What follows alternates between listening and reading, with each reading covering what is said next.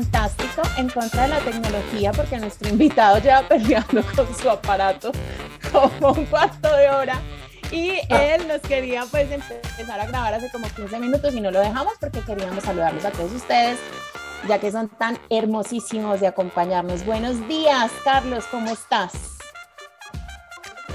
Buenos días, Rancina, ¿cómo están? ¿Cómo les ha ido? Muchas gracias por esta invitación. Estoy muy nervioso, pero vamos a ver esto cómo sale, porque esto es un rato de ocio, el macho que vamos a tener. No te creas, no te creas que va a salir absolutamente espectacular. Eh, hola Dianita, qué rico estar, qué rico estar aquí contigo nuevamente, mi querida incómoda. Yo espero que sí. Sí, estamos súper contentas con este programa que, como siempre, queríamos hacer desde hace tiempos, eh, porque las tres incómodas, pues Milito no puede estar con nosotros hoy, eh, pero las tres tenemos como las mismas, eh, como la misma opinión sobre esos momentos de no hacer nada y, tener una carga encima de culpa de usted porque no está haciendo nada. Eh, las tres somos igualitas, entonces sí, sí nos parecía como que es un, es un tema incómodo, además se vuelve un tema incómodo de sociedad, se vuelve un tema de, percepción de valores de otra persona, o sea, juzgamos a las otras personas eh, pues porque no son iguales de trabajadoras, o son más trabajadoras, o son menos. Eh, sí, son conversaciones muy incómodas y es incómodo decirle a alguien, no, pues es que esta persona no vale menos porque trabaja menos, pues es cierto. Eh, y, y, sí, se, se, se, tejen conversaciones que a veces se ponen muy incómodas con este rollo. Entonces estoy feliz con este tema. Feliz. A mí me encanta este tema, sobre todo porque yo, yo siento que tengo que aprender muchísimo del maravilloso arte de no hacer nada. A mí eh, les, quiero, les quiero contar que es que yo, yo fui la que planteé esta, esta idea de este programa y siento que como sociedad tenemos que hablar un poco más del tema del ocio y de no hacer nada porque yo tengo una pinche incomodidad que me talla, me talla desde el fondo de mi ser cuando no hago nada. Incluso es, va un poco más allá, porque no es no solo no hacer nada, sino yo puedo estar haciendo algo, pero si no es algo productivo que genere dinero o que genere bienestar a alguien distinto a mí, porque tiene que ser alguien distinto a mí, a mí, yo siento que estoy perdiendo el tiempo, que además ahorita vamos a hablar un poco más de ese tema de perder el tiempo, y siento que estoy siendo como, como estoy quedando como en deuda con la vida, o sea, como si tuviera un, un, un, un balance en el haber y en el debe, y entonces se, se, me empieza a llenar el debe con la vida porque es que usted no está haciendo nada con el tiempo que está haciendo. Entonces, pensando en eso, esta semana me puse, o sea, obviamente pensando en este programa y en este invitado que traemos el día de hoy, que es de lujo, eh, y me, me, empecé a acordar de mi época de la universidad y viendo a mis hijos también, y es, pucha, como era de rico no hacer nada, o sea, yo estudiaba rápido para poderme ir a parar con los amigos en una esquina a no hacer nada, porque es que no hacíamos nada. Y era el tiempo que uno buscaba, el tiempo de no hacer nada. Y yo no sé a qué horas se me, se me, se me trastocó el chip y empecé a pensar que es que todas las horas tienen que estar completamente ocupadas y que tengo que producir, porque incluso esta semana tenía una idea, venga, no, pero es que usted no está en edad de no estar haciendo nada. Y entonces fue muy chistoso porque le puse edad también al no hacer nada, pues no me joda. O sea, aparte de que, de que me incomoda no hacer nada, ya dije, no, pues es que si tengo más, miran a Carlos como se burla de mí, eh, si tengo más de tantos años, sí ah. puedo dedicarme a no hacer nada, pero a esta edad no. Eh, con los niños también veo una cosa muy horrible y es esta inmediatez en la que estamos metidos hace que mis hijos todo lo quieran ya, o sea, están peores que yo, porque un gran amigo que yo tengo, que fue director de la Universidad Nacional, una vez me contó una historia acerca de la inmediatez que me gustó mucho y se las quiero compartir. Y es, un día estábamos conversando, echando cháchara, y me dijo que la inmediatez, o sea, que la vida se había empezado a acelerar a cuenta del fax.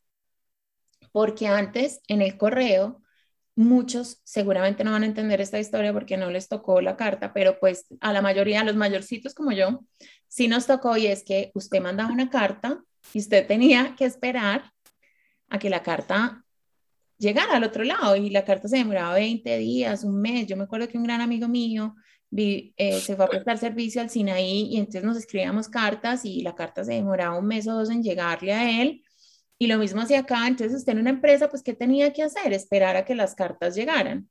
Pero con el fax ya empezamos, es que es inmediato, ¿cierto? O sea, usted manda el fax y eso llega inmediatamente al otro lado. Con el computador y el mail, pues peor, porque entonces es más rápido todavía que el fax, pero seguía, digamos, coartado a horario laboral, porque el computador estaba pegado a la mesa.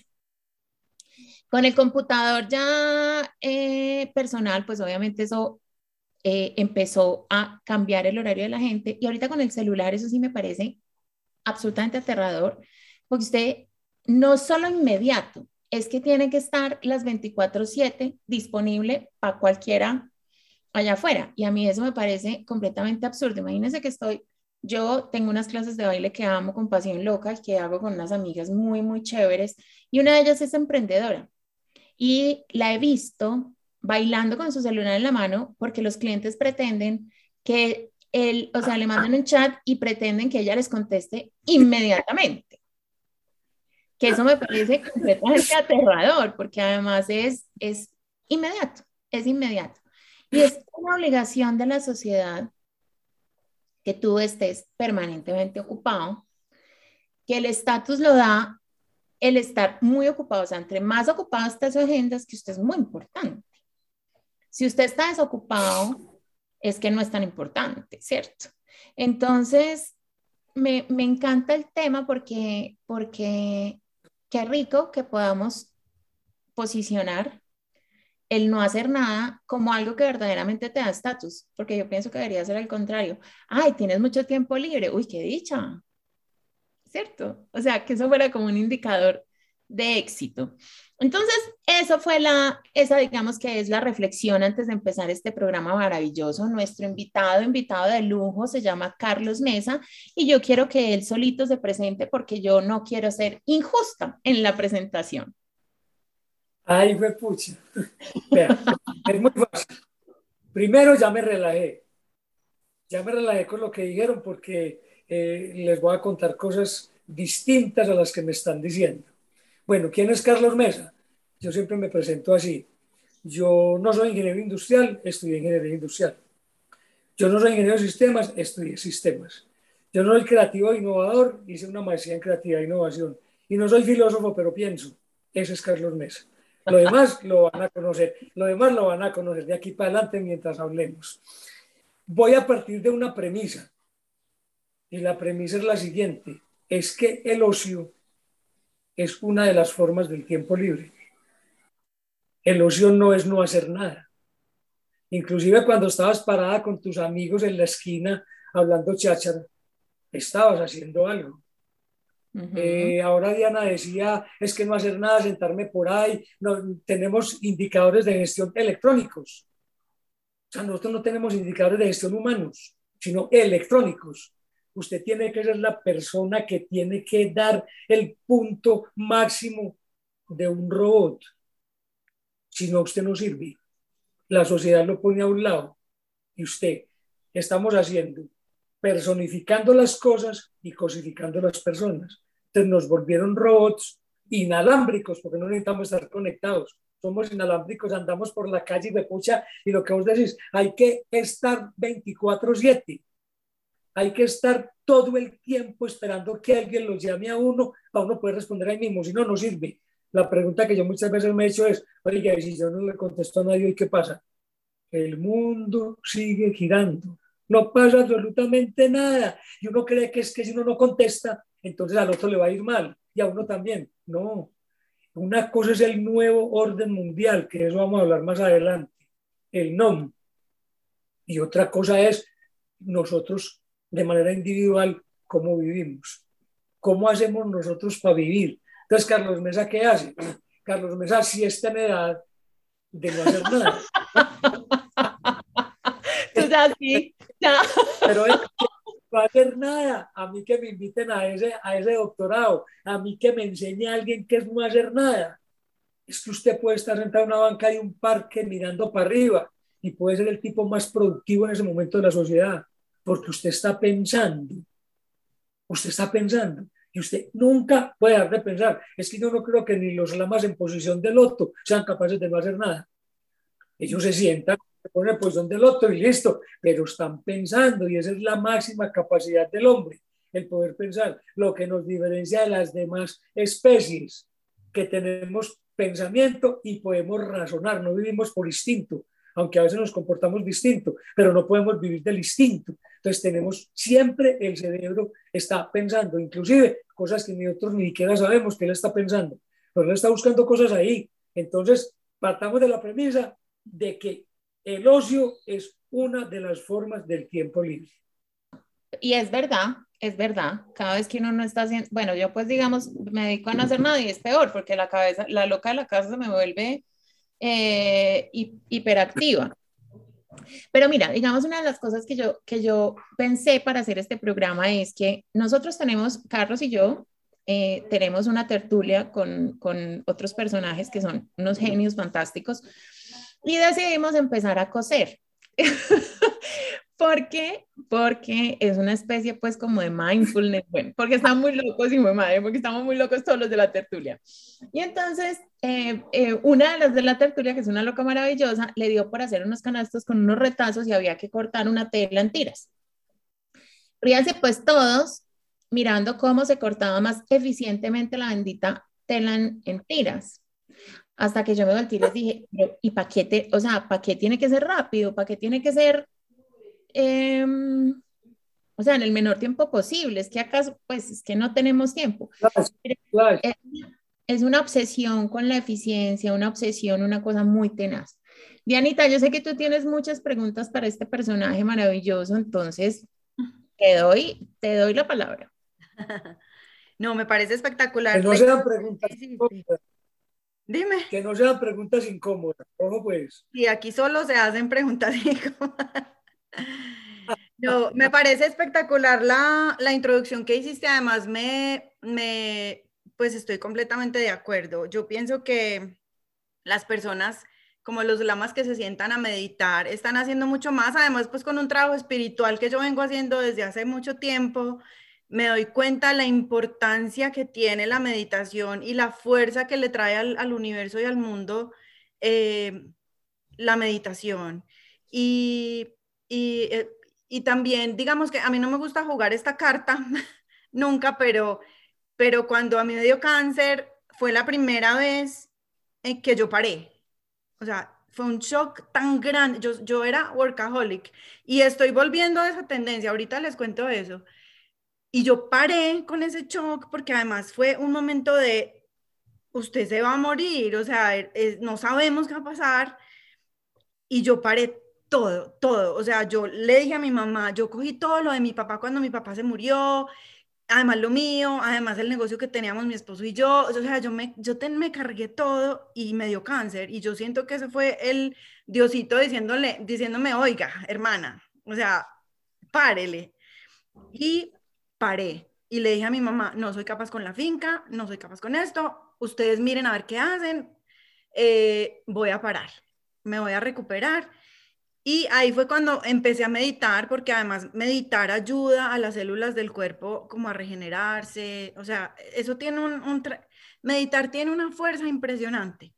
Entonces sí, así tú no estés haciendo nada, estás haciendo mucho, estás regenerando células, estás oxigenando, estás recuperando tu cuerpo de robotcito, volviéndolo más humano otra vez.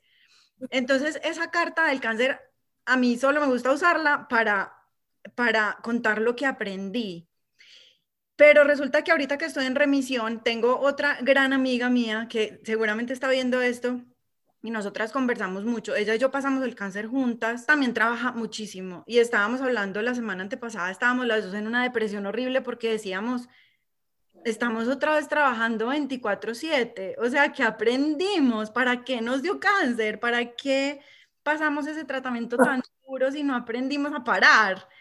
Y, y hemos estado trabajando eso pues como en, no, vamos a, usar más tiempo para hacer nada. Vamos a tratar de disfrutarnos el no hacer nada. Eh, y, yo, y yo siento que este volver a este, a este afán, a pesar de que aprendimos a no hacerlo, tiene una carga cultural muy pesada, muy pesada, que tiene mucho que ver eh, con la parte religiosa. Yo pienso, pues eso es lo que te quiero preguntar, ¿tú qué piensas de eso? Nosotros cargamos culpas con todo, es una carga judeocristiana muy tenaz que tenemos de culpabilidad y yo pienso también que en este mundo tan capitalista, en donde el discurso tan capitalista es tan fuerte, sobre todo en Colombia, que, eh, yo siempre he dicho que Marx es muy satanizado por, por las consecuencias que trajo el comunismo, pero, pero todo el mundo debería leer a Marx, porque, porque él hablaba del ocio de una forma maravillosa. O sea, Marx decía, es que la industrialización nos debería servir a nosotros para pasar bueno. O sea, ¿para qué tenemos máquinas? ¿Para qué tenemos todo esto si, si, estamos trabajando más? No, el ocio debería ser parte de nuestra vida. O sea, estamos haciendo las cosas más fáciles, pero debería ser para nuestro bienestar. Pero pues en un país y en una cultura tan capitalista decir esto es como, ay, mucha mamerta, pues es que no quieren todo gratis, ¿no? Es que todo es que le regalen todo, que no quieren trabajar. Bueno, es, es un tema muy difícil de trabajar con la gente y uno tiene ese chip de no, pues como no voy a hacer nada. Pues, ¿cómo? Si todo el mundo está matándose trabajando, si a nosotros nos enseñaron a sacrificarnos y todo entre más sacrificado es mejor. Bueno, entonces yo te quería hacer esta pregunta. Es si tú crees que nuestra valoración excesiva al trabajo y, como esa repelencia, ese rechazo al ocio, tiene más que ver con nuestra herencia judeocristiana o tiene más que ver con un tema de discurso guerra fría, capitalismo, comunismo, mamerto, exitoso, ¿cierto? Eh, ¿Tú piensas que es un tema más como político, social o es un tema muy cultural por nuestra religión? Primero, lo de la carta me parece muy bonito, la carta que tenés ahí para jugar, ¿cierto? Eso es un tema que solamente hay que vivirlo. Eso contado uno no, no, lo, no, lo entiende. Carlos Mesa es diabético hace 38 años. Tengo una cirugía de corazón abierto. Tengo tres bypass. Soy semi-invidente y tengo presión arterial alta. No se compara con tu caso. No se compara. Con todas las cosas que tengo. ¿Cierto?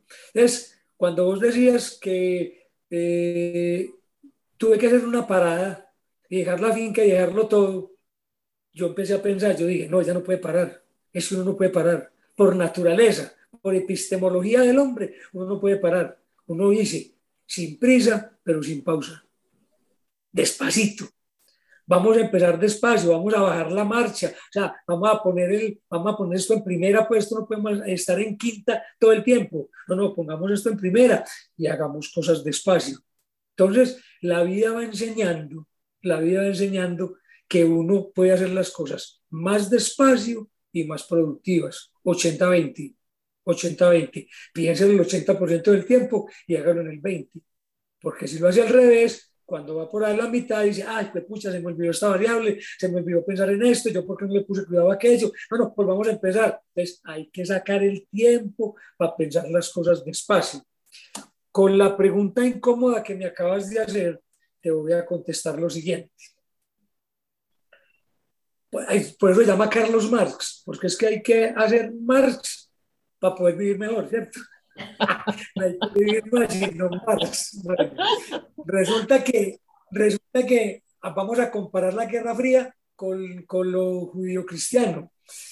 Esos son dos mundos completamente apartes, distintos cuando era la época de los judíos, en la época de Jesús, eh, los judíos fueron un, pueblo, porque no fueron ni raza ni nada, sino que fueron un pueblo que le dijeron, usted donde esté no puede estar, tiene que irse de aquí. Y los despachaban de cuánta parte existía. Lo sacaron, lo sacaron de ahí, lo sacaron, ¿cierto? Entonces solamente ellos, en la época cuando los romanos los tenían pues gobernados, ellos solamente podían tener un oficio y solamente podían prestar plata. Ellos no podían trabajar en nada más. En nada más los dejaban trabajar. Y aprendieron a prestar plata. Y por eso se volvieron ricos. Los judíos se volvieron ricos por eso. Pues es una forma de mirar su riqueza, ¿cierto? Pero en esa época existió el máximo líder sindical de la humanidad para mí, que llamó Jesús. El máximo líder sindical. Eso, pues, eso movió las masas que usted quiera, ¿cierto? Que pasa es que en ese tiempo no había tanta gente, pero los movía a todos. Y él no tenía que poner publicidad, no tenía que poner carteles, no tenía que entrar a internet y citar a la gente, nada. El hombre iba caminando y la gente iba saliendo a oírlo. ¿Por qué? Porque él salía a hablar del hombre. Él salía a hablar de la persona. Él salía a hablar de, como dice este, este cantante que dice, eh, eh, Jesús no es verbo, es sustantivo. Es verbo no sustantivo. Entonces, empezó a decirle al hombre, ¿usted por qué puede ser bueno? Ahora decía Diana, la religión. Yo no voy a hablar de religión, aunque soy más cristiano que el que quiera y creo en Dios porque nadie ha podido demostrarme que no existe. En esa época entonces, él hablaba mucho del humano, hablaba del ser humano, seamos mejores. Nosotros venimos con una carga eh, emocional, venimos, eh, estamos en la cuarta revolución industrial, que habla ya de la inteligencia artificial y vamos para la quinta, que es la de las emociones le van a meter a esos inalámbricos de lata, le van a meter emociones, que para que sean capaces de pensar, que sean capaces de acompañar eh, unos viejitos en, en, unas casas donde viven ellos para que les conversen todo el día y les hablen y cuenten cuentos y no se cansan, entonces son las enfermeras ideales, para que ellos estén bien. No. Entonces Jesús decía, tenemos que ser buenos, tenemos que vivir. Él nunca habló de productividad, él habló de la emocionalidad, ¿Qué tanto tenemos nosotros de distinto con los robots que el espíritu? El espíritu es una cosa que eso, eso no se va a poder copiar. Es como la máquina que vaya a ser más inteligente que el cerebro del hombre. No, yo no creo en eso. Yo no creo en eso. Mejor que esta cabecita no van a hacer algo, porque 100 mil millones de neuronas en permutaciones del hombre, cómo comportarse con el otro. Usted es feliz no por lo que usted hace, usted es feliz por lo que el otro tiene por lo que el otro es capaz de tener. Es decir, uno tiene que tener la tranquilidad de dar para tener la dicha de recibir y se vuelve un, y se vuelve un boomerang. Entonces todo el mundo sería feliz si todos pensáramos en los demás, porque somos los demás de los demás. Cuando nosotros le damos al otro, el otro devuelve. Cuando le damos al mundo, el mundo nos devuelve. Eso es un boomerang. En cambio, en el mundo capitalista apareció el CBC. ¿Saben qué es el CBC? ¿Cómo voy yo? Y no debía ser CBC, sino CBT. ¿Cómo vamos todos? Entonces, cuando empieza el dedo a ser así, a mirar para acá, a la individualidad, se pierde el sentido humano, se pierde la sociedad, se pierde el mundo. Usted solito tiene que ser capitalista, pero no hay nada más capitalista que el comunismo. Estoy seguro, porque allá en el comunismo, allá no son más los ricos que los capitalistas, allá son mucho menos los que son dueños de todo. Entonces mide la contradicción de judeo-cristiano con la parte eh, capitalista. Entonces, ¿dónde está el ocio? Que es la pregunta que hacía Diana. Entonces, ¿será que porque tenemos más máquinas podemos tener tiempo más ocioso? Pero más ocioso no para no hacer nada, sino para pensar cosas mejores, cosas superiores. A uno, alguien decía hace poquito, leía o lo oía, decía, ¿cómo es que a mí me van a dar un libro de superación personal si ni siquiera me conocen?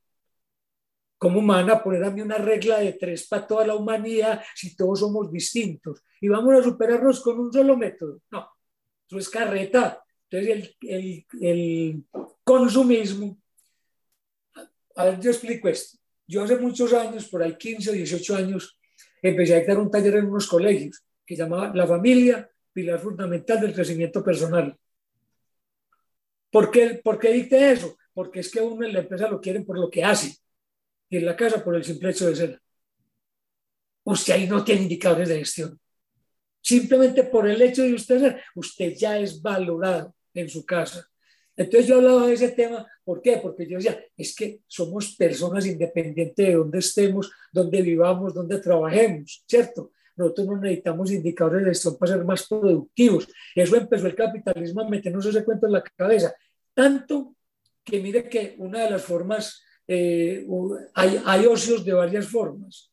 Está el ocio alienante, está el ocio consumista, está el ocio creativo y está el ocio enriquecedor por decir cualquier cosa, ¿cierto? El alienante es que usted lo coge el ocio y usted tiene que ser lo máximo, no se puede salir de las cosas, usted tiene que dar lo que, lo que más tenga y por encima de es que hay que, hay que dar más de, mira donde llega el mundo capitalista, se tiene que dar más del 100%, pero ¿quién da más de lo que no tiene? Y es una frase que se la pone a la gente en la cabeza y todo el mundo bobo se lo cree. Usted no puede dar más de lo que tiene, usted no va a dar más del 100%. Ese es el mundo, ese es el, el, ocio alienante. El ocio consumista es el consumo. En esas charlas que llevaba de familia me creí un personaje, porque un día iba a hablar de el hombre light. El hombre light es el hombre light, o sea, ¿cierto? El hombre light es esa persona y me creé un personaje, un muñeco que llamaba Epereco, Epereco con H, y son cada sílaba, Epereco. Y es que el hombre light es hedonista, permisivista, consumista y relativista. Y puse esa sigla y dije, Pereco es el personaje. ¿Usted dónde se puede sentir cómodo haciendo cosas que le están exigiendo otros y dejando las suyas en un segundo plano? No.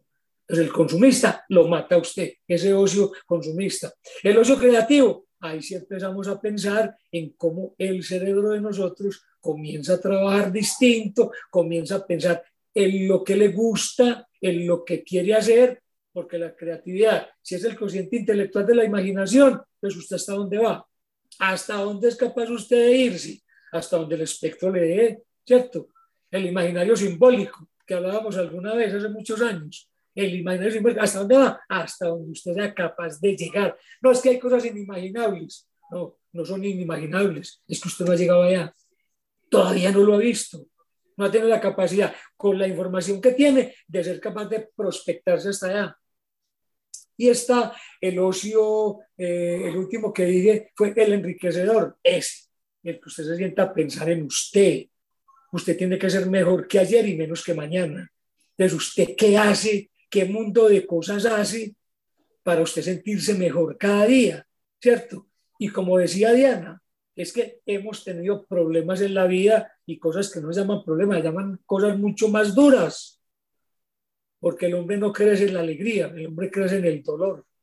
Entonces, cuando uno tiene cosas duras que le han dado, como a ella, como me han dado a mí, ¿cierto? Uno dice, me pucha, ¿de qué estamos hechos?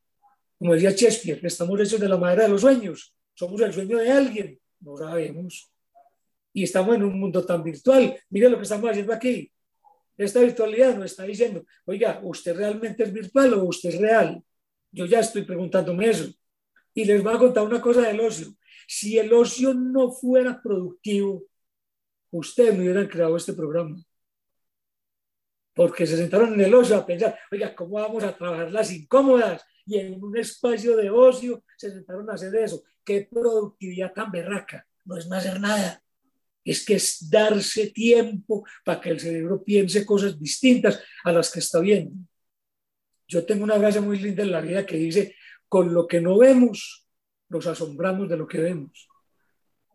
Entonces, ¿qué es lo que no vemos? Para podernos asombrar de lo otro. Escucha, es que somos un ser maravilloso. Es porque tenemos espíritu. No es la religión, es la espiritualidad. ¿Cierto? Yo la religión, todas las reúno, quiera al otro, no haga más, respételo como es. El ocio o el tiempo libre lo utiliza uno en qué? En lo que a uno lo llena, en lo que lo hace salir a uno de uno mismo y se va para otra parte. Es que el ocio no es más hacer nada. Es la, para mí es la máxima expresión del hombre por fuera del sistema, por, por fuera del sistema social. Usted no necesita los demás, entre comillas, para poder estar bien. Tengo que construirme primero. Nadie da lo que no tiene. El que se crea en amor nunca dará odio. Y el que se crea en odio nunca dará amor. Bueno, yo hablo mucho. Ah, eres, hablo más que Diana. Buenísimo.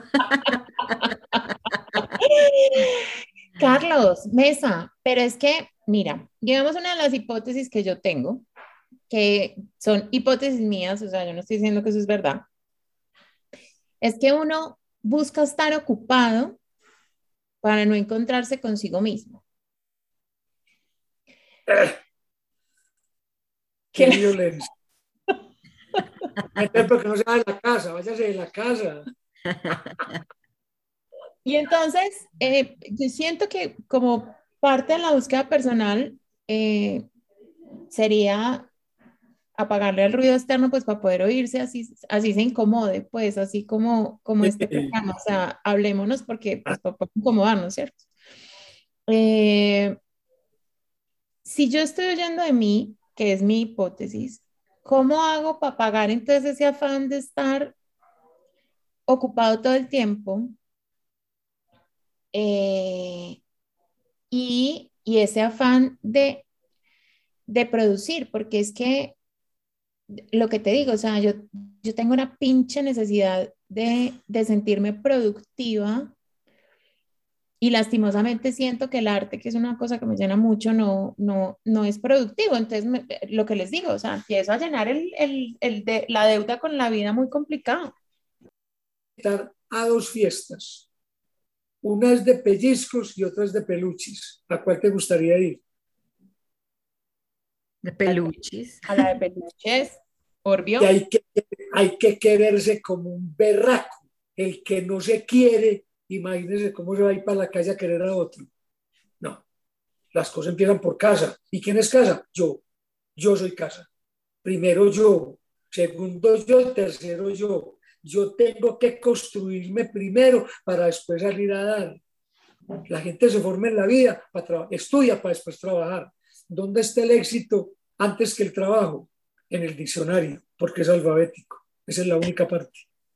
Es la única parte. Pero uno tiene que construirse para poder salir a conversar con los demás. Y uno tiene que salir a qué? A hacer que el otro sea bueno, que el otro le vaya bien. No, pero mira, pero ven, espérate un momentico. Eso en teoría me suena muy fácil. ¿Me suena qué? Muy fácil. Pero eso no, es tan papaya. Eso no, es tan papaya, porque yo siento que el primer escalón de la autoestima es el autoconocimiento. O sea, si yo no me conozco, no tengo cómo amarme. Primero, listo, estamos de acuerdo ahí. Entonces, para poder amarme, necesito conocerme. Para conocerme, necesito generar espacios conmigo mismo. Y ahí necesariamente tengo que tener o silencio o soledad o, o sea, una charla interna, qué sé yo. Tengo que pasar momentos conmigo porque si no, ¿cómo me voy a conocer? Entonces necesito apagar ese afán de estar a toda pinche hora ocupado. Porque es que usted también puede hablar del ocio, ah, no, listo, entonces voy a descansar, voy a ver televisión. Ahí está ocupado porque está viendo televisión.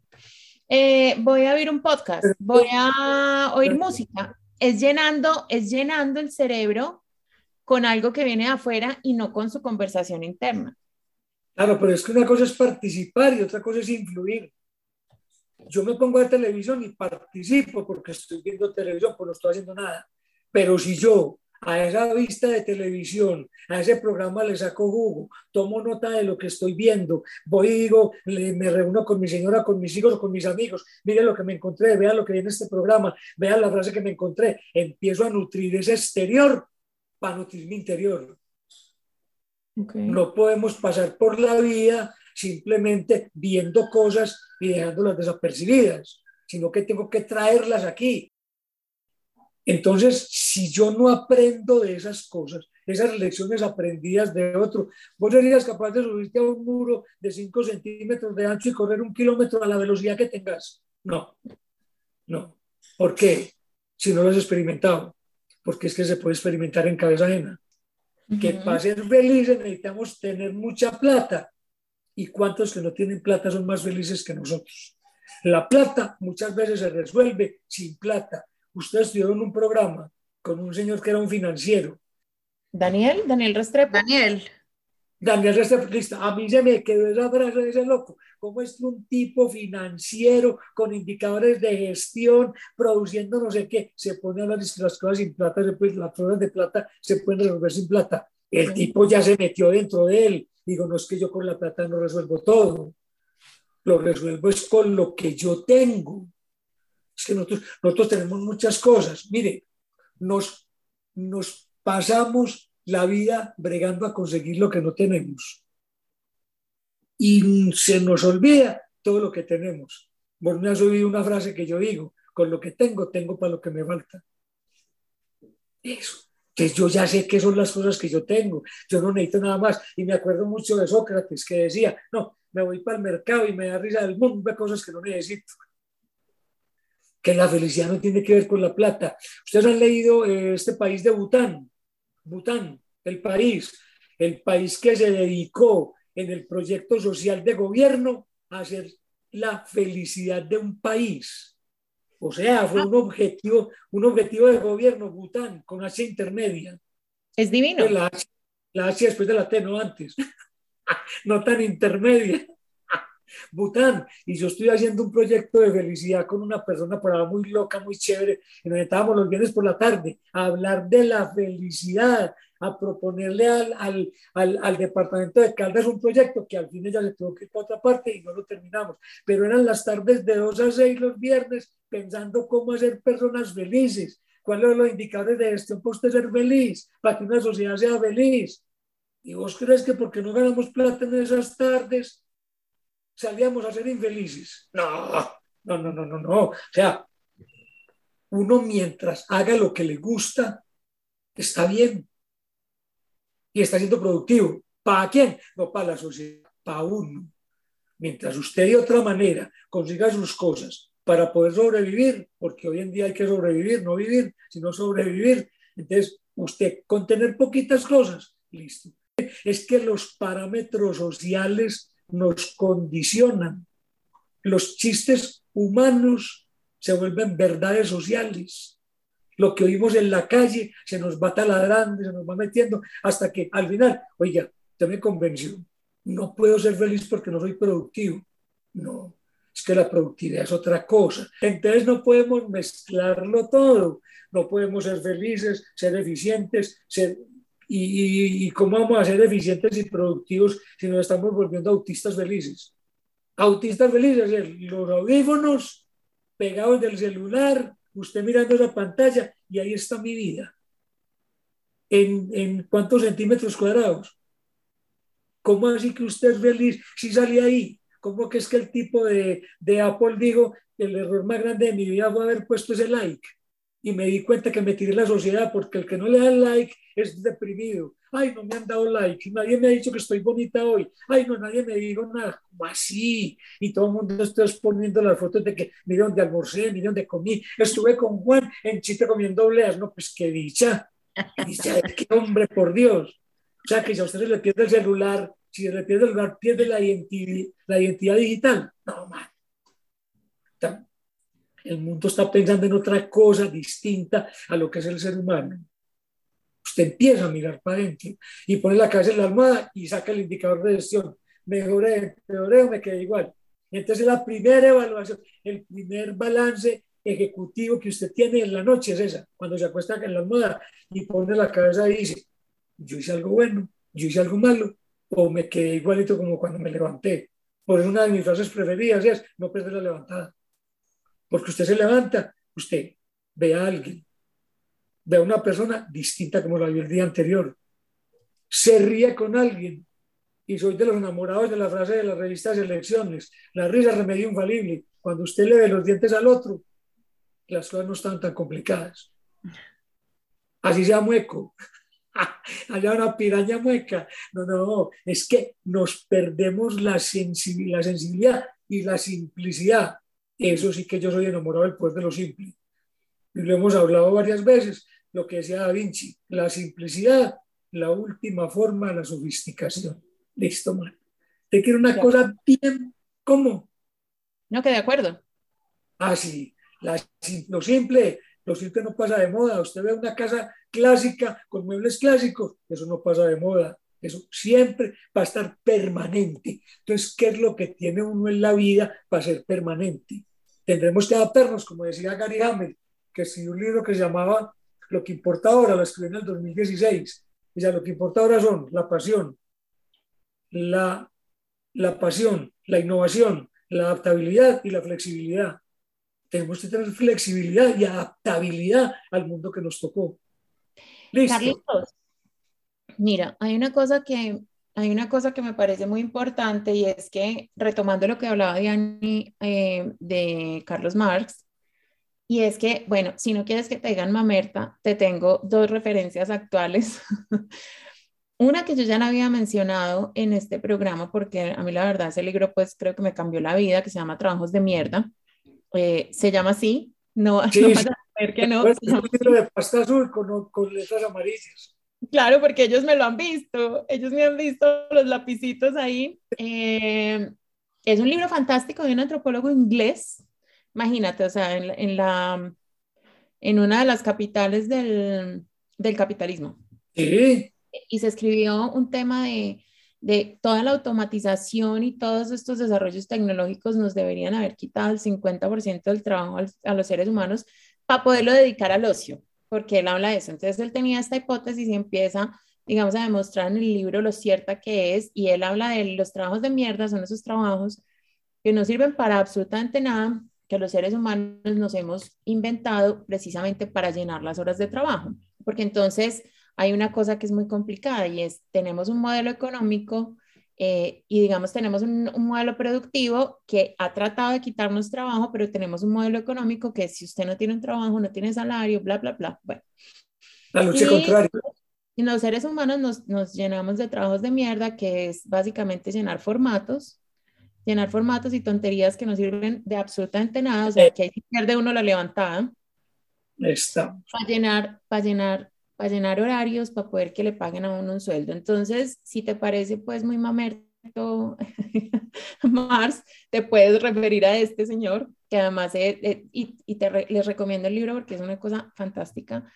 Y hay no, es que a mí no me, no me cansa más. Es más, Diana me puso a leer, me voy a ir a buscar, porque eso de que tenemos que ser productivos para vivir mejor nosotros, voy a ir a leerlo. No la es que Marx tenía muy claro el problema, lo que no tuvo claro fue la forma de resolverlo, pero el problema, y sigue, o sea, el problema sigue ahí, tenía muy claro lo que pasaba. Es que yo, es, yo he aprendido en la vida que cuando las metas no se alcanzan, no hay que cambiar las metas, sino cambiar la metodología, porque casi siempre lo que falla es la metodología. La meta es clara y hay que perseguirla. Y usted quiere algo, hágale. Y ese será su fin. Decía, en estos días leí algo, bueno, en estos días leí algo, pero lo unía con un cuento de hace mucho tiempo, que decían, es que el que no sabe para dónde va, cualquier, camino sirve. Listo, le voy a decir la nueva versión. El que no sabe para dónde va, ya llegó. Mm. Esa sí es peor. Está mejor. Usted, sin saber para dónde va y ya llegó. No, eso sí es más duro todavía. Pero entonces, mire, yo creo que en lo que hablabas del libro, de que eh, hacer cosas distintas para dedicarme al ocio, le voy a cambiar la frase. Haga cosas distintas, pero no para dedicarse al ocio, sino para dedicarse a usted. Eso es muy distinto. Por eso el ocio es una de las formas del tiempo libre, porque la dedico a mí, no a no hacer nada, a mí, a mí. O sea, es que yo el tiempo, vos me has oído mucho decir, ¿y usted dónde está? No, estoy hablando con Carlos Mesa. Yo hablo mucho con Carlos Mesa, yo con él, me entretengo todo el día, todo el día con él. Pues, Carlos Mesa, ¿usted qué opina de esto? Y él me dice, y yo veré si, si le hago caso o no pero yo estoy permanentemente en contacto conmigo. ¿Cuánto tiempo o cuántas veces uno o la gente en el día se conecta consigo mismo? Por eso lo tenemos tan abandonado. Por eso es el abandono. Es que es porque mientras, Mientras usted tenga un aparato de estos en la mano, no tiene cómo conectarse a usted mismo. O sea, eso sí, pues desde ahí ya arranco mal. Pero, venga, le digo una cosa que vos decías ahora, que es que eso es muy fácil decirlo, pero muy difícil hacerlo. Le voy a decir qué tan fácil es. apáguelo. Hay un botoncito al lado derecho que dice off. Usted lo apaga inmediatamente quedó conectada con usted. Lo que pasa es que nos están diciendo, usted no se puede desconectar de ahí. Usted si está en el baño tiene que contestarme. ¿Cómo así? Sí. ¿Cómo así que a usted le quitaron? Pues no, no es, un, es un, un, ejemplo muy vulgar, no lo voy a poner aquí, pero ¿cómo así que usted ni siquiera puede hacer sus necesidades fisiológicas sin estar pegado en la pantalla del celular? No, no, no, no, no, no. O sea, mira dónde nos han llevado. A dónde nos han Ay, llevado. sí. Yo, dañaron la cagada. se la- ay no, qué, qué pereza. O sea, usted bien tranquilo en el baño, de madre que le, eh, contestando chats. Ay no, pena. No, y además, Además que antihigiénico. No, ya. además cuando usted está usted no está tan tranquilo. pues. Está bueno, está bueno. Ay, por Dios. Yo ahora, y los chistes humanos se vuelven verdades sociales. Cojamos esto que acabamos de decir, y eso ya es una verdad social. Usted no puede hacer sus necesidades fisiológicas sin tener el celular en la mano. Pues pucha, ¿a dónde nos han llevado? Pues es que perdimos la intimidad. O sea, Sí. la dignidad humana ya se perdió. Sí, el trabajo dignifica al hombre. Sí, listo, hay que trabajar. Pero es que el problema es que nos enseñaron a- la palabra trabajar y se tiraron todo. Pero sabes es una cosa, yo pienso que hay que hacer un- un- una diferencia que me, que me gustó a mí mucho de una película de Gandhi que vi. Y es que él decía que uno tiene que tener un oficio. Es que no es, Francina, no es trabajar. ¿Usted, usted qué? ¿Usted qué hace? Hacer. Bueno, le pregunta, ¿usted qué trabaja? No, ¿usted qué hace? Porque es que no es trabajar, es hacer. Usted haga cosas. Como le digo a los estudiantes, no se pongan a pensar que van para la universidad a estudiar, que estudiar es muy maluco. Estudiar es muy maluco, pero saber es muy bueno. Pero para estar en la segunda hay que pasar por la primera. Pero entonces usted no le puede decir al estudiante, al estudiante no puede decir, no, hermano, no, voy a estudiar, no, diga, voy a aprender cosas nuevas, voy para la universidad a verme con unos amigos, voy a ver un tema nuevo, van a contar algo, no diga estudiar que al cerebro no le gusta esa palabra, entonces si usted al cerebro le está diciendo palabras que a él no le gustan, él empieza a pelear con usted. También hay, bueno, ejemplos de, de la India y de todos esos sitios por allá paradisíacos espirituales. Una vez llegó un alumno del maestro, maestro, vengo a conversar con usted. Claro, bien, pues, siéntate, siéntate, eh, te voy a servir un té. Maestro, qué pena. Eh, sí, sí, te voy a servir un té. Le entregó el pocillo y le entregó el plato. Y cogió un té y empezó a servírselo en el pocillo. Y él intencionalmente se volteó, el maestro se volteó. Y ese pocillo le seguía llenando y llenando, y el muchacho veía que eso se iba a llenar, pues pucha, se me va a quemar, yo qué voy a hacer, no hay qué, cuando tuvo que soltar, ¡pum! soltó eso y se quebró el, se quebró el pocillo, maestro, qué pena, discúlpeme, mire, fue que me quemé. Digo, no te preocupes, que así es la vida. Tú tienes que vaciar el pocillo para poder meter cosas nuevas. Mm. ¿Cuántas cosas dejamos nosotros? Yo tengo un cuarto de San Alejo mental, allá guardo un mundo de huevonadas, un mundo de cosas guardo allá, ¿cierto? Pero a veces hay que sacarlas, hay que sacar cositas, volverlas a, a ubicar, es como armando un rompecabezas con fichas. ¿Cómo tiene que ser un rompecabezas? No tiene que ser de fichas amorfas, sino que casen. Las fichas tienen que casar para poder ver el dibujito. Si no, no, lo vemos. Entonces, todo en la vida son fichas distintas. ¿Cómo hago yo para casar con el otro? ¿Cómo hago para ser adaptable al mundo que hay, a las personas que hay? Yo no conocía a la amiga Francina y creo que hemos hecho un buen, un buen clic, ¿cierto? Sí. Yo creo. Buenísimo. No es porque estemos grabando, yo creo. O sea, uno, Eso es si solo el, delante de cámaras. si el hombre tiene alguna capacidad, es la de la maleabilidad. ¿Cómo somos de maleables?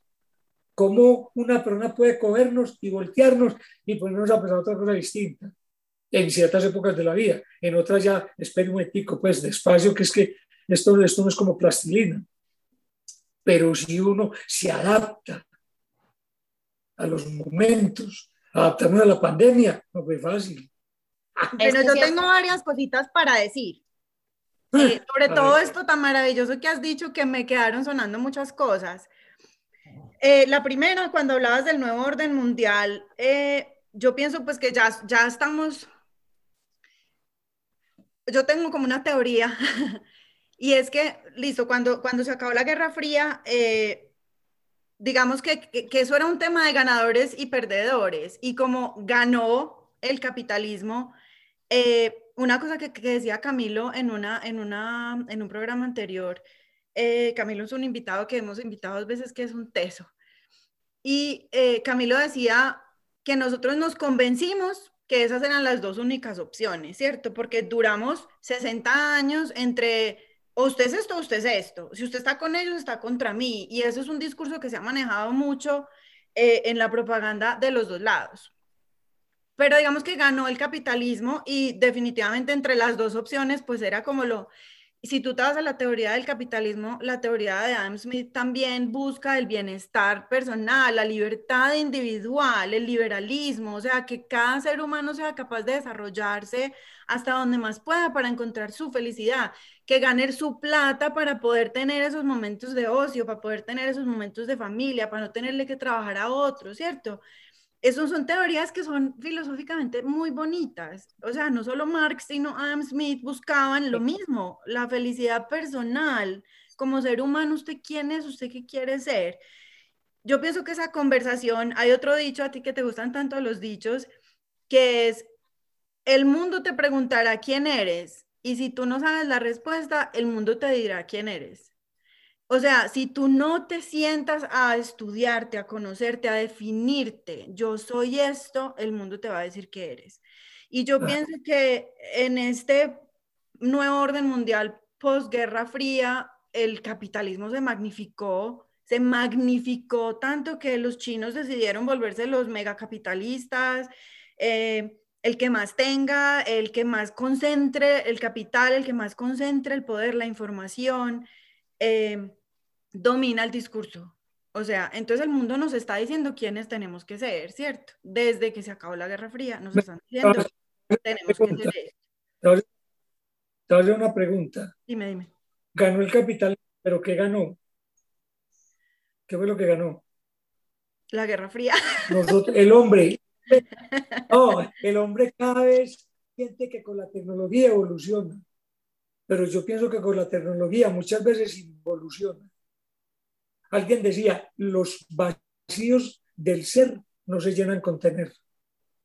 Es que yo pienso que ese discurso, ese discurso de ese discurso vencedor de por fin somos libres, ¿no? Porque es que el capitalismo venía con esa propaganda de capitalismo igual democracia igual libertad y no, tiene que ver lo uno con lo otro. Además que, además que ahorita hay una nueva esclavitud y es, y es digamos, el, el tema de la empleabilidad, porque porque tienen que contestar. en Portugal ya pusieron una ley que los que no las oficinas no les pueden escribir a sus empleados en horario no laboral, porque es que es ridículo. O sea, es, es que tienen que estar 24 horas pendientes del pinche aparato para contestar. O sea, ¿qué más esclavitud que esa? ¿Qué más esclavitud de tener que tener mil cosas en la casa cuando, además yo pensé que en la, es que me tocaron el punto, yo pensé que la pandemia nos había enseñado un montón de cosas, nos había enseñado que ya no necesitamos tantos chiros en, la, en el closet, que no necesitamos ir a restaurantes fancy, pues a, a nada, a pagar un montón de plata por un plato muy rico, sí, obvio, pero, pero que comerse el de la esquina también está bien. O sea, yo pensé que la pandemia nos había enseñado un montón de cosas y apenas estamos saliendo de la pandemia y la dinámica está exactamente igual. O sea, yo dije, pero pues como si no hubiera pasado, o sea, lo único fue el tapabocas, lo único que nos dejó la pandemia fue el tapabocas. ¿Cuál libertad? Cuando yo estaba en la universidad, en el tiempo no me llamaban grafitis, pero ponían un aviso en una pared y a mí eso se me quedó grabado aquí como en la frente como, como INRI. Pues eso, eso es imborrable, imborrable. Y decía, la libertad es el derecho que los hombres tenemos de escoger las personas que nos la limiten. La libertad no existe. Eso no existe. Nosotros nacemos volutivos e inteligentes. Volutivos para tener la voluntad de hacer las cosas. Inteligentes para hacerlas de la mejor manera. Pero vivimos en un mundo donde una vez estaba parado yo en, en Nicole y ahí estaba con un supervisor y salieron de un turno.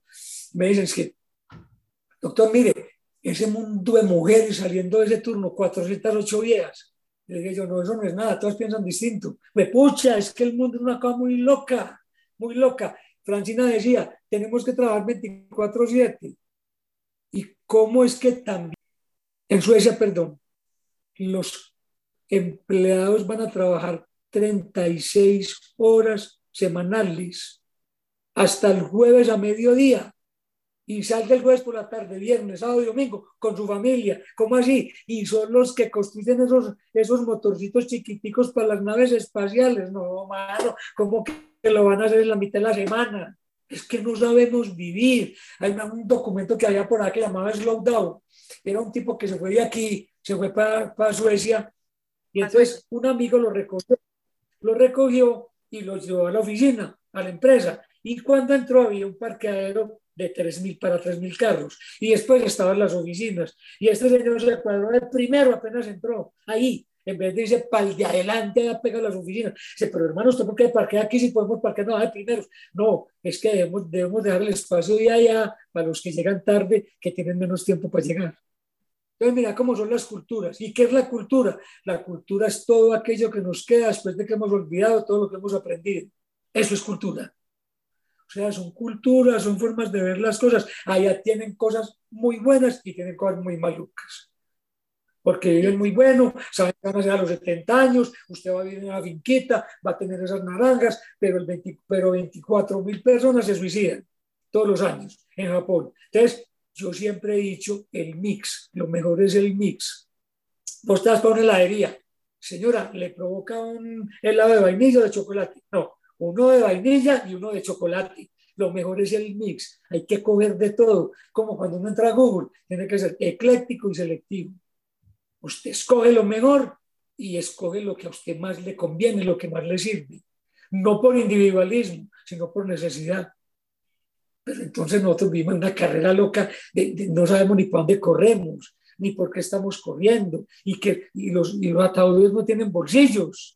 Entonces, uno, ¿qué es lo que se va a llevar de aquí? Pues que somos como el faraón que nos entierran con toda la comida y con, con los sirvientes. Y, no, eso no, o sea, no, no, es que la, la, cabeza no, o sea, la tecnología sirvió para lo que no necesitábamos. Nosotros no necesitamos ir a Marte, ni necesitamos ir a la Luna, si aquí hay problemas en la Tierra todavía. Entonces, ¿qué Henry Ford qué hizo? No, que fue el que inventó el automóvil. No, él no inventó el automóvil lo primero que él inventó fue un tractor eléctrico, un tractor eh, para, para el agro, agrícola. Él dijo, donde yo siempre Estados Unidos de maíz, le quito el hambre al mundo. Los filósofos, los de 2450 años antes de nosotros, pues 450 años antes de Cristo, ¿cierto? Ellos pensaban para el otro. Eran astrónomos, eran filósofos, matemáticos, lo que sea, y pensaban que todo era para el otro aquí es el CBC y el CBC nos mató, nos mató. Bueno, yo A mí otra cosa que se me quedó de lo que dijiste, qué pena, Fran, si querías hacer una preguntita ya, pero otra cosita que se me quedó, otras dos cositas que se me quedaron fue cuando hablaban ahorita de, de los oficios, a mí, a, mí, a mí me impactó una cosa muy fuerte que hizo mi papá. Mi papá era oftalmólogo y él era muy exitoso, o sea, mi papá le iba muy bien, eh, tenía muchos pacientes, ganaba bien, o sea, mi papá construyó una empresa solo, bueno. Y eh, en sus últimos años, digamos que la medicina en Colombia cambió tanto con este rollo de las EPS, donde los médicos, pues realmente la medicina es otro paseo. Y mi papá tomó una decisión en un punto que dijo, no voy a atender pacientes de las EPS. Y, y, los socios de él, pero ¿cómo así? Si, eso es un mundo de plata para la, la clínica. Y mi papá le dijo, es que yo soy médico. O sea, mi vocación es de servicio. Yo no tengo por qué recibir pacientes como si fueran números y no volverlos a ver y no, y no saber quién lo operó y después tenerle que arreglar la operación a otro. Y yo soy médico, yo lo que quiero es tener mis pacientes, aliviarlos a ellos, poderlos llamar a la casa, ¿qué hubo? ¿Cómo va?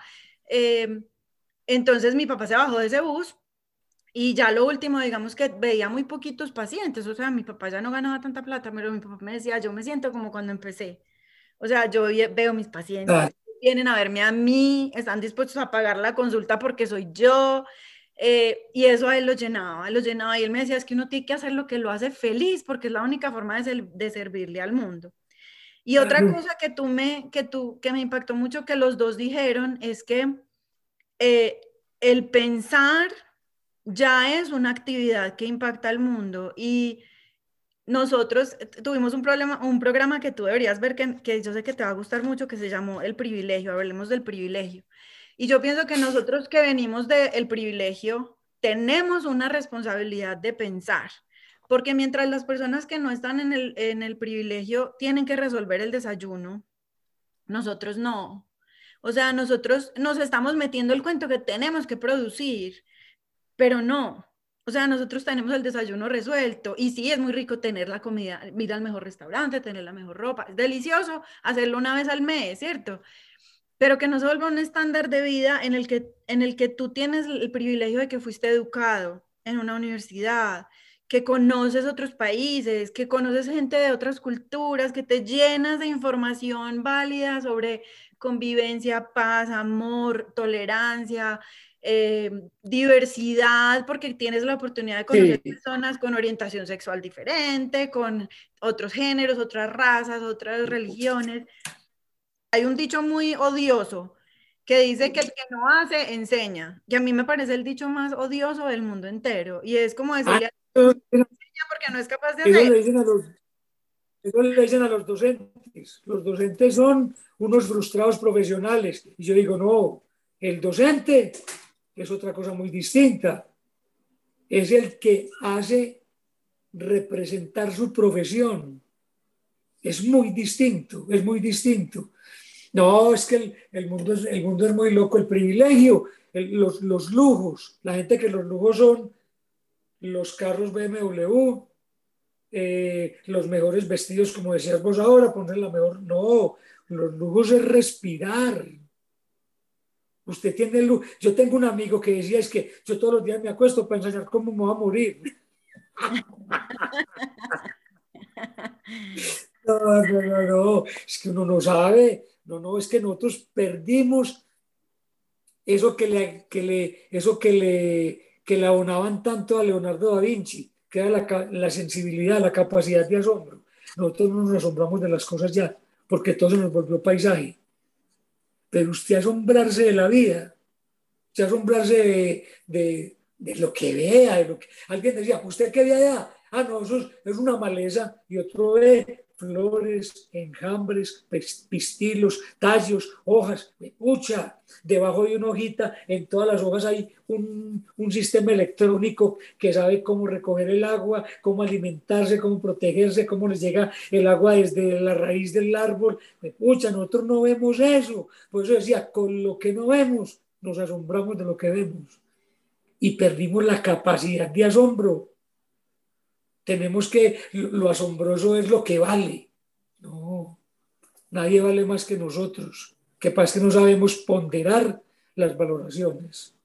Hay un cuento súper chévere, hay un cuento súper chévere de un señor que, pues de pronto lo cuento un poquito mal, porque yo soy muy descoordinada, pero había un señor súper exitoso, así, tal, muy descoordinada que se va para la costa, además que me parece muy triste pues también el estereotipo del costeño, pero, pero, pero el cuento va a eso. Entonces el señor se va para la costa y es que necesito descansar, necesito pues desconectarme, irme, bueno, entonces se va para la playa y ve un señor ahí echado todos los días en una hamaca tomando roncito, y entonces el señor, este pues no hace nada, es un perezoso, no sirve para nada, no sé qué, y bueno, un día se va y habla con el señor y le dice, oiga, ¿usted por qué no se pone a trabajar? Es que son las 10 de la mañana y usted ya está en una hamaca tomando ron, no sé qué. Entonces le dice, es que yo trabajo. Sí, ¿usted qué hace? Yo soy pescador.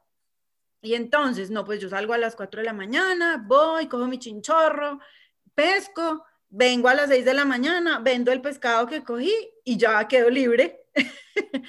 y entonces el señor le dijo, ay, pero qué ociosidad, ociosidad usted debería utilizar el tiempo para ser más productivo, para hacer más cosas, habrá un restaurante, venda su pescado, no sé qué.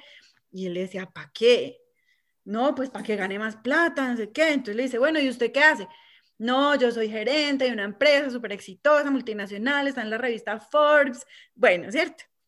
¿Y usted cuánto se gana? Me gano no sé cuántos millones de dólares. ¿Y usted cuánto tiempo pasa con su familia? No, pues muy poquito, pero la idea es cuando me jubile. Ah, ¿y usted qué hace en sus tiempos de ocio? No, nada, no tengo tiempos de ocio, pero eso es para cuando me jubile. Ah, bueno, ¿y usted cuando se jubile qué quiere hacer? No, pues acostarme en una hamaca, en una playa, a tomar ron. Y entonces el señor le dice, pues eso es lo que yo hago todos los días de mi vida. Pues ese cuento me parece súper bueno y, y, además muy, pues es, es muy real. No es que uno se acueste todos los días a tomar trago pues en una hamaca, pero piense en lo que se, se le está yendo los días para poderse jubilar. Pues, mire, cuando, yo, voy, cuando yo voy a la costa, cuando yo voy a la costa, que voy a, a, una, a un pueblito que se llama San Bernardo del Viento, porque una tía mía tiene un, bueno, bla. Ustedes no saben la admiración que me produce a mí la gente sentada en, en mecedoras al frente de la casa a las 4 de la tarde. O sea, yo los veo y digo, qué dicha. O sea, yo quiero tener esa capacidad de sentarme ahí, en esa tranquilidad, en esa frescura, en ese disfrute, pero, pero los, como dicen ellos, los cachacos no tenemos esa pinche fortuna de, de poder disfrutar eso, porque si usted se sienta, se sientan a las 4 de la tarde en una mecedora y pues, o sea, no sirvo para nada. No, la ansiedad, le da un ataque de ansiedad. De, le da un ataque de ansiedad. ¿Qué, tal si ¿Qué tal si ha sido capaz de 8 a 10 de la mañana hacer lo que otro necesitaba todo el día? Vea, una cosa, son los estereotipos, pero entonces les voy a decir algo. Nosotros siempre aprendemos tarde. Usted para ser buen hijo necesita ser papá. Y para ser buen, para ser buen papá necesita ser abuelo. Aprendemos dos décadas tarde. Por eso hay un dicho que dice, han dicho que dice, los años saben cosas que los días desconocen. Nos falta espacio, nos falta tiempo para hacerlas y para ver las cosas. Nosotros no podemos ver a los 70 años lo que podíamos ver a los 5 años. No. O al revés. No, no. O sea, todo tiene, todo tiene su tiempo. O sea, no, no es un clic, es que el mundo se volvió un clic. Pero dígame cuántas instrucciones hay debajo de esa tecla del clic para que usted haga clic y aparezca la pantalla, para que haga otra cosita y aparezca Francina, para que haga otra y aparezca Diana. Eso son un mundo de instrucciones, me pucha las más de 9000 instrucciones. O sea, eso, no es un clic. Cuando Alcacer se iba a quebrar, hablando de la simplicidad, cuando Alcacer les iba a quebrar, el dueño le dijo a un amigo, hermano, necesito que me ayude. Estoy llevado el berraco, esta planta se va a quebrar, yo necesito doblar las ventas. ¿Y sabe qué le dijo el amigo? haga clic, clic y venderlos a día dos y listo, y dobló las ventas. Después de lo simple, la simplicidad, fue pucha. Pero tenemos que hacer procesos. Es que todo, o sea, el mundo caso nació así, ¡pum! Fue pucha y listo. No, la humanidad lleva mucho tiempo, el cerebro del hombre ha crecido en tamaño y en capacidad, y entonces ya son los tres cerebros y son los dos hemisferios, eso no lo tenían los, los primitivos. Entonces, todo va avanzando. Lo que pasa es que le pedimos mucha velocidad a la vida. Nosotros somos muy veloces para muchas cosas y la vida es lenta. La vida va despacio, pero ahí va. ¿Cuál es la diferencia en mil nanosegundos que tenemos con el tiempo? Eso nosotros no lo percibimos. Nosotros, vemos otras cosas grandes, otras voluminosas, pero no, no, no vemos la miniaturización. Por eso perdimos la capacidad de asombro y digamos que tantas cosas nos llamaron la atención, porque hicieron un mundo para que nos recreáramos en él. Es más, haga de cuenta que es como un monopolio o que es como un juego de busque no sé qué. Nos pusieron aquí un mundo, vea, vaya con esas, esas ramas, con esas plantas, haga medicinas, haga no sé qué, nos pusieron a jugar y no nos hemos dado cuenta que el mundo tenía tantas cosas para nosotros podernos entretener, o sea, dedicarnos al ocio, a lo que nos gusta. Entonces dejamos que la, que la sociedad nos pusiera un mundo de parámetros. Necesitamos parámetros para qué? Para vivir, para comer y para tener eh, un techo. El resto, vale huevo. Y estamos lejos de encontrarnos a nosotros mismos. Ay, no, no, no. Pienso que entre más avanzamos, más, como que más se ese Pues nos falta mucha generosidad, nos falta mucha capacidad de ver a la persona que se dedica a tocar guitarra en el bus con generosidad, o sea, decir, qué importante es este señor que nos está dando música en el bus, sino que decimos, este pues no sirve para nada. Y resulta que el pelado está pagándose la matrícula, está sosteniendo a la mamá, está... Nos falta mucha generosidad para, para ver un mundo de oficios y de, y de, y de, porque somos muy, muy rápidos en juzgar con este tema de la productividad y de que tenemos que ser productivos somos muy rápidos en juzgar y no vemos la productividad como otras cosas. el artista nos está dando arte, nos está dando alegría, nos está dando color, nos está dando formas de ver el mundo. No, no vemos a eso, vemos a ah, este puede ser a a fumar marihuana. Eh, entreteniendo el oído. Nosotros tenemos cinco sentidos y no duermen. Nunca duermen. Vos estás dormida, suena una bomba, ¡pum! y te despertás. ¿Por qué? Porque el oído estaba prendido todos los cinco sentidos se mantienen prendidos. Y lo más asombroso para mí es que trabajan en equipo. Uno siempre tiene los cinco sentidos de forma individual. Cuatro que hay en la cara y el tacto. Cuatro están en la cara. El oído, eh, el ojo, la nariz que es el olfato y el sabor. Y el otro está en las manos, en, en los dedos que es el tacto. Pero ese señor que toca guitarra está entreteniéndonos el oído lo está haciendo ver cosas bonitas. Hay, hay un, un, dicho, bueno, es un dicho no, es un cuento de esta sociedad capitalista. Ningún papá quiere que el hijo sea músico, pero que tenga la plata de Shakira. Ahí, sí, es, cierto. Vivimos en lucha de contrarios. Vivimos en lucha de contrarios. Tiene que haber día para que haya noche. Tiene que haber oscuridad para que haya luz. Siempre vivimos en esas, pero nos inclinamos para lo que más nos sirve. No somos capaces de sacrificarnos por el otro, pero creemos que el otro se sacrifique por nosotros. Entonces, ¿qué estamos enseñando? Si usted me enseña cosas que a mí no me sirven y yo no soy capaz de ver las cosas que usted me está diciendo para yo meterlas en mi, en mi cerebro, para reacomodarlas aquí, para poder tener un pensamiento mejor, pues no estoy haciendo, estoy perdiendo el tiempo. Eso sí es ocio. Hacer cosas que no le sirven a usted para nada, eso sí es ocio. Ese cuento que compraste del pescador, Diana, era como el, cuento del, de que salió un aviso en el periódico que decía, se necesita hoja de vida eh, para celador. Un tipo de preguntó yo la hoja de vida y empezaron las entrevistas y empezó a pasar las entrevistas y él, un paso y el otro, hasta que llegó a un punto que le dijeron, señor, ¿cuál es su correo? No, yo no tengo correo. Señor, qué pena con usted. Hasta aquí llega usted, porque necesitamos en la preselección que la persona tenga un correo. No, pues yo aquí a la esquina el correo, no me demoro. No, no, es que tenía que tenerlo.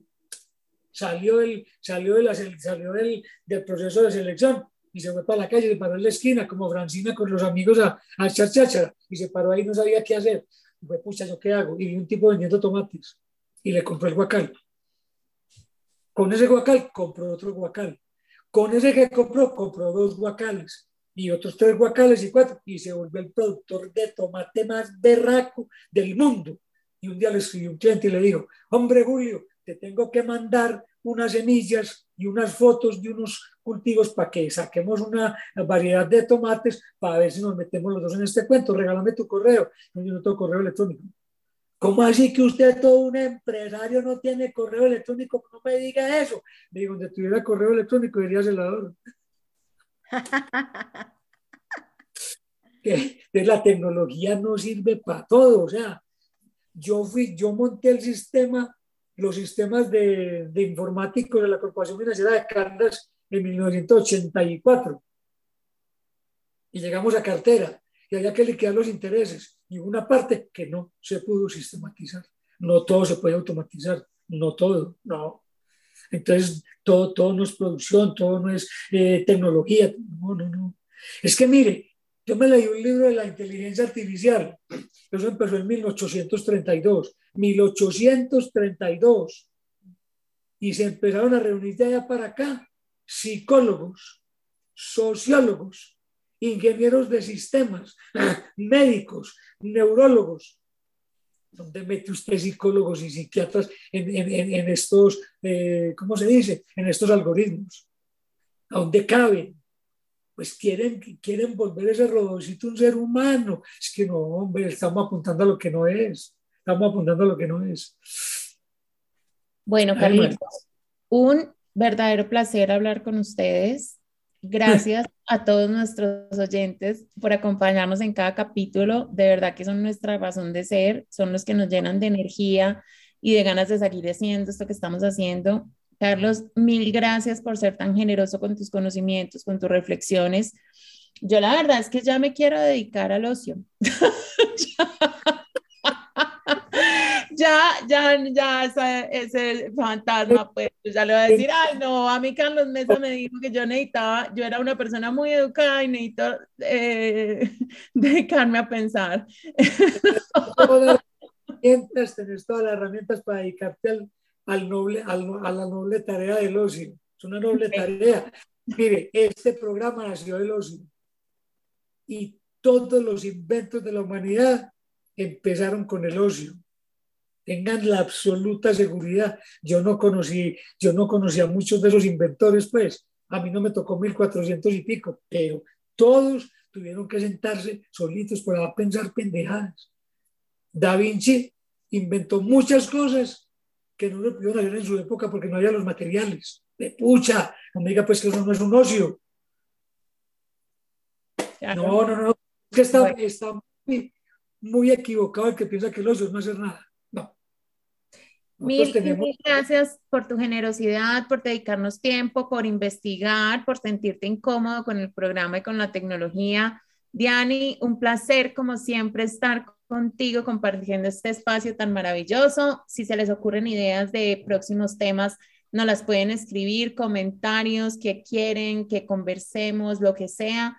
Eh, y un placer estar con ustedes. Gracias, Carlos. Gracias por estar con nosotras.